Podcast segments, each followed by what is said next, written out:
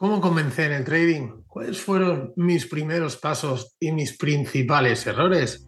¿Qué tal chicos? Soy Fernando Arias y esto es Psicología y Trading. ¡Empezamos!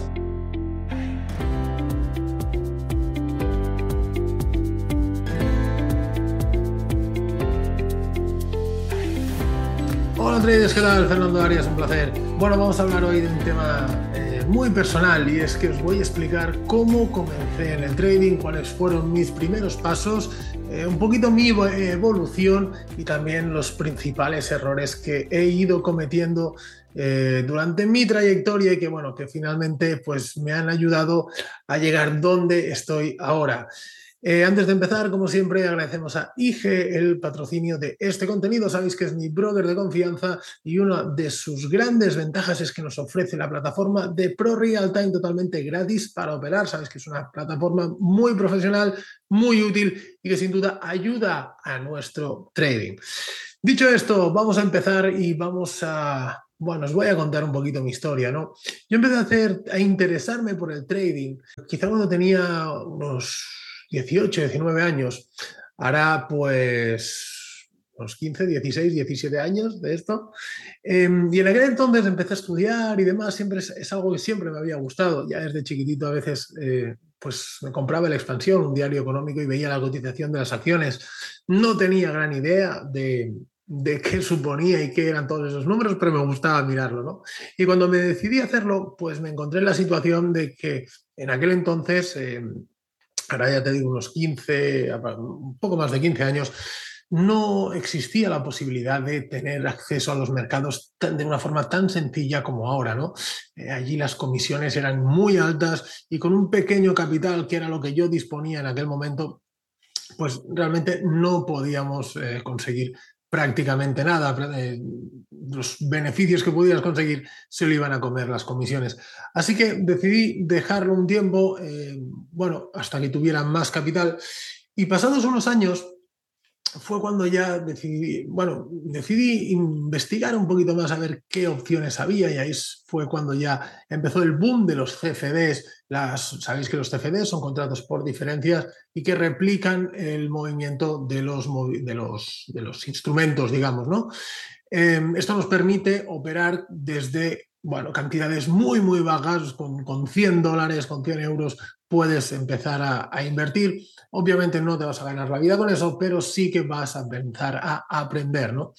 Bueno, pues así me puse. Eh, mucho YouTube, imagino que como todos, algunos libros.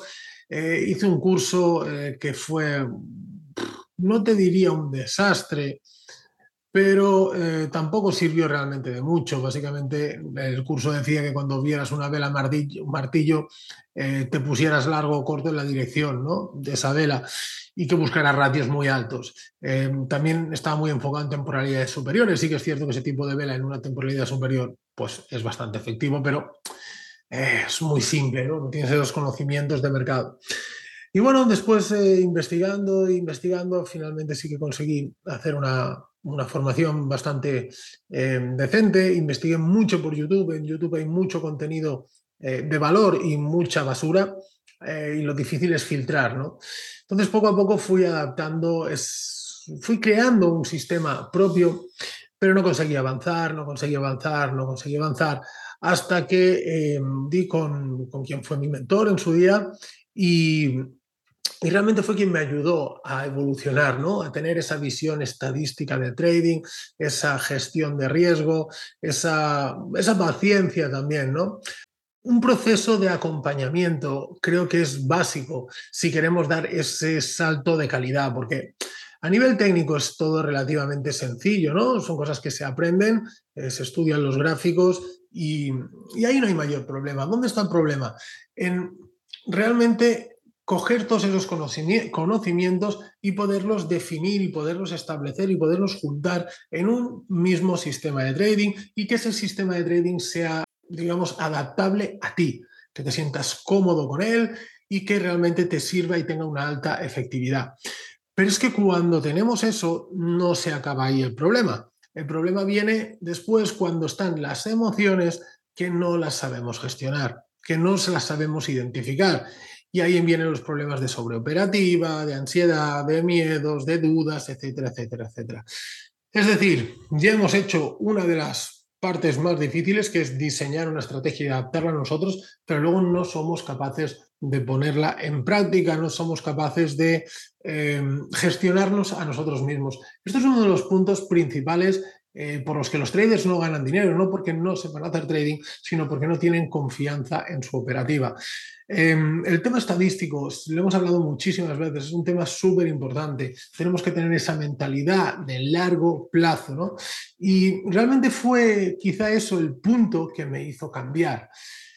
Eh, yo llevo un registro de mis operaciones. Sabéis que bueno, a los alumnos de las mentorías es uno de los requisitos que les pido cuando empezamos a hacer la formación, eh, que por cierto tenemos todavía abiertas inscripciones, nos quedan tres plazas para eh, cerrar grupo ya definitivo para mentoría Transforma tu Trading. Sabéis que hacemos sesiones semanales y luego sesiones diarias de corrección y seguimiento de operativa. ¿vale? Os dejo toda la info por aquí, si todavía no lo habéis visto, estoy seguro que sí, porque me lleváis escuchando un montón de tiempo.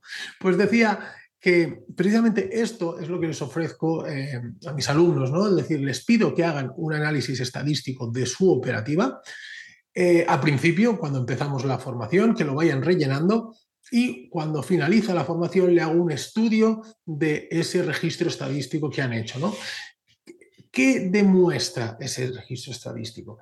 Eso demuestra que si hacemos las cosas bien, porque en el registro estadístico eh, tenemos que anotar lo que, lo que tú haces y lo que estaría bien hecho. ¿no? Eh, en cuanto a gestión de la posición, si era un 1-1, un 2-1, gestión activa, gestión pasiva. Y eso, cuando, cuando el alumno ve los resultados, eh, se queda totalmente sorprendido, porque haciendo las cosas mucho más simples, con una gestión quizá más pasiva, yendo a buscar los radios correctos, los resultados generalmente duplican los resultados conseguidos por el alumno con una gestión activa de forma manual. ¿no? De esta manera también es importante porque las cosas no se hacen, o sea, la estadística no sale porque yo lo diga, sino la estadística sale porque tú has hecho un registro y esos números que son tuyos, que no son míos, no es lo que, mira, yo tengo un tanto por ciento de acierto, tal, tal, tal, no, no es lo que yo te diga, es lo que estás haciendo tú a través de ese registro es lo que está funcionando. Y eso realmente te abre los ojos, ¿no? Te abre los ojos y decir, mira, si yo hago a lo mejor, no sé, me lo invento, dos operaciones al día y ya está, nunca voy a buscar una tercera operación y el día que pierdo acepto la pérdida.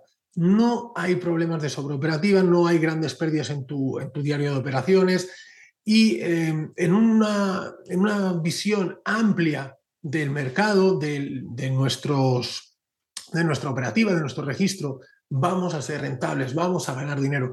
Así que no nos enfoquemos en el día a día. Eso me ayudó mucho a nivel de psicotrading. Eh, yo me acuerdo que me enfadaba mucho, cogía bastantes disgustos al principio cuando una operación no me iba bien, un día había ido perdedor. Y luego entendí que lo que pasaba en el día de hoy daba absolutamente igual. Lo importante era conseguir una dinámica positiva, seguir el método, seguir... Em, digamos, una rutina y que a final de mes daba resultados y que siguiendo haciendo las cosas que tengo que hacer, siguiendo mi estadística y mi método, al final de mes uno es rentable. Así que, bueno, diríamos que esto fue mi punto de inflexión, ¿no? Cuando me di cuenta de esto fue cuando empezó a cambiar mi trading, cuando operé de una forma más tranquila, eh, las emociones ya estaban eh, bastante controladas porque tenía esa tranquilidad de decir, oye, no pasa nada, si hoy no sale bien un trade, simplemente no la líes, haz lo que tienes que hacer y deja que la estadística vaya a tu favor. Esto es un poquito lo que vamos a trabajar en las mentorías, como digo, de Transforma tu Trading durante dos meses y medio. Porque, bueno, creo que el valor de una formación no es solo el tema conceptual, sino el tema práctico y el tema de bajar esa formación a las necesidades de cada uno de los alumnos. Así que chicos, eh, con esto acabamos el podcast de hoy. Espero que os haya gustado, espero que os haya servido reflexionar sobre eh, vuestros inicios eh, y sobre todo sobre qué os gustaría hacer o cómo os gustaría mm, plantearos el futuro.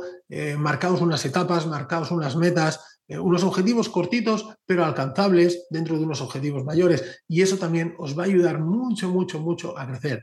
En cuanto al proceso, bueno, siempre digo que depende de la experiencia que tenga cada uno, pero si tú empiezas hoy a hacer trading sin tener ni idea, generalmente pasarás por alguna formación que no vaya bien, luego, bueno, te tienes que dar cuenta de todo esto y en un par de años, desde que empiezas, deberías empezar a tener ya resultados, ¿de acuerdo? Bueno, no me enrollo más, chicos. Eh, un fuerte abrazo. La semana que viene ya empezamos club de traders. Eh, sabéis que es exclusivo para todos los alumnos con este seguimiento diario y corrección de la operativa. Y cualquier duda, como siempre, ya sabéis dónde encontrarme. Que acabéis de pasar una gran semana. Nos vemos la semana que viene. Chao.